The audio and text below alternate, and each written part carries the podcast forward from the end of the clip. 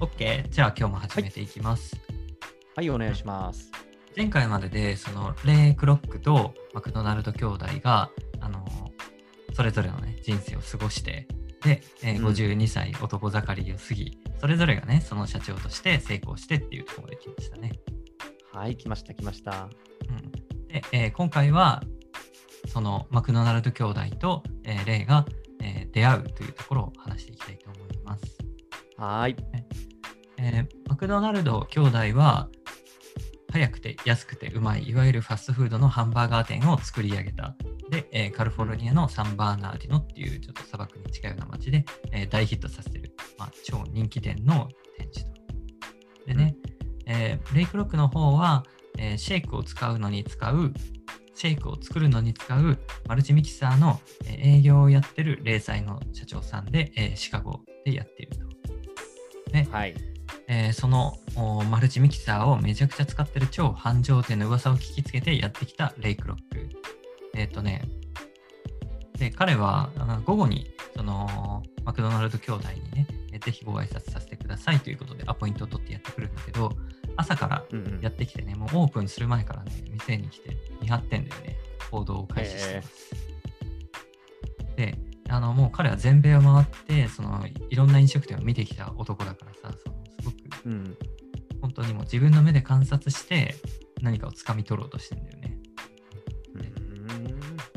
えー店員がね、もう朝やってきてどういう動きをしてるかとか、もう店がオープンする前からどんどん客が来て、でえーもうひっきりなしにそのハンバーガーを買いに行って、買いに来る。で、えー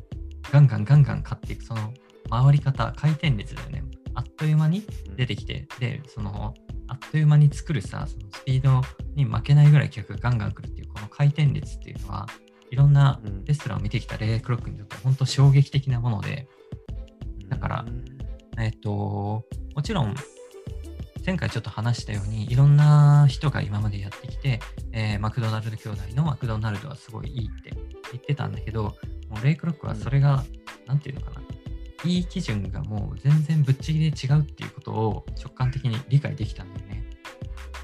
だからね、そのアメリカで戦後に進んだ郊外化、どんどんみんなが街の外で、えー自分の家を持ち始めた、ちょっと車で行ったところに、えー店を持ち始めて、で、ロードサイドの需要っていうのが出てくる、まあ、ファミリーとしてそういう場所で食事をしたいっていう需要、今後のね、時代の流れっていうのにすごく乗っているということを、レイクロックは、なんていうか、全米単位で理解できたんだよね。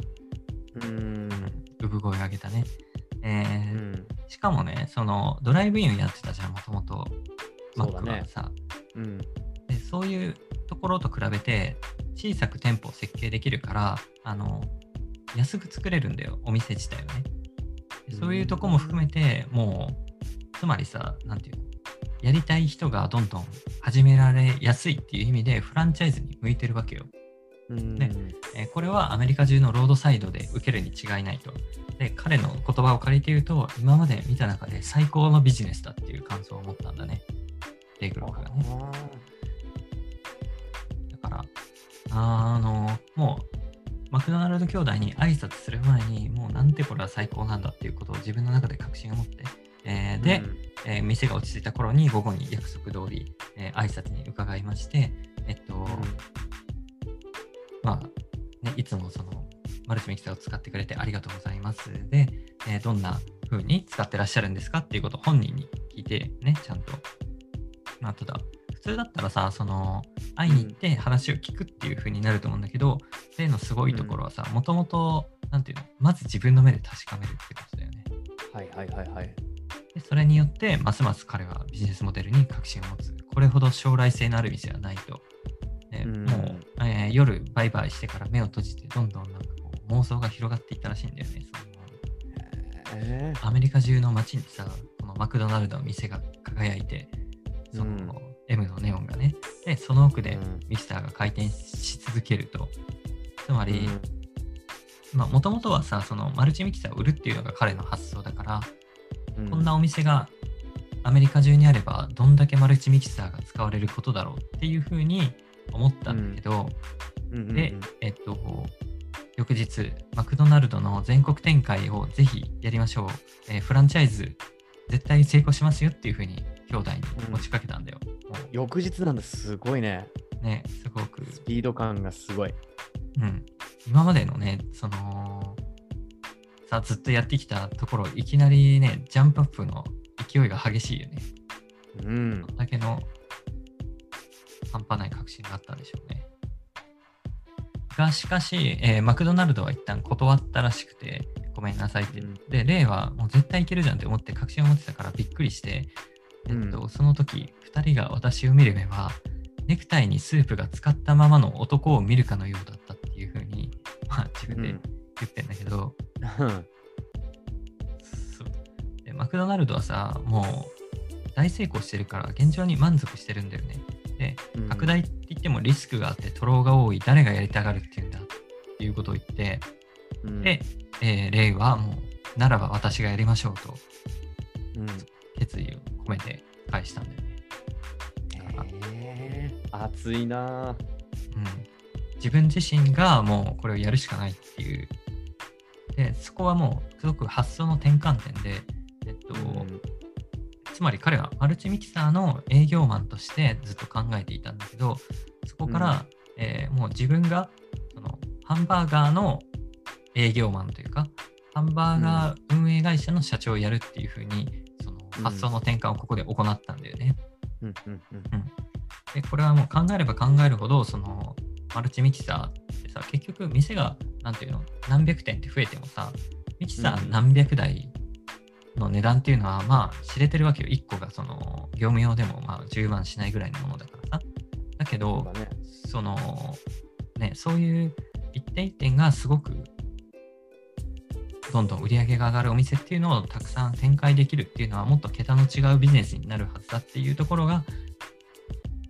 彼の中で計算できたんだよね。まあ、これは今考えれば当たり前のことなんだけど、そのうん。当時で考えると、全然そんな全国であの同じようにやってるお店っていうのはないわけだから、うん。この時点ではない未来を、まあ、妄想してるんだけど、それがすごくうんまるで未来を見通したかのようなビジョンがちゃんと見えてたから、彼はもうここでやろうって言ったのね。なので、えー1955年にマクドナルドシステムズっていう会社を令和作ります。まあ、自分の2社目の会社だね。えっと、後にマクドナルズコーポレーションっていうふうに、えー60年ぐらいに変わって、これがその今のアメリカのマクドナルドの本社なんだけど、うん。だから、もちろん、マクドナルド兄弟もその会社として店をやってたんだけど、まあ、それとは別にフランチャイズの会社を立ち上げて、こっちが、その、まあ、今我々が知るマクドナルドになっていくってことだね。えっと、ちょっと話したけど、実はその、マクドナルドの店のフランチャイズをしたのは、レイクロックが初めてじゃなくて、えっとねうん、すでに10店ぐらい出てるのよ。あのー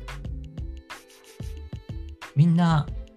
このお店がめちゃくちゃ流行ってるっていうことを聞きつけて、でさ、その、まあ自分もぜひこれにあやかって、その、この流行ってるお店を俺もやりたいですっていう人はいっぱいいたんだけど、でも、うん。例の違いは、ここで、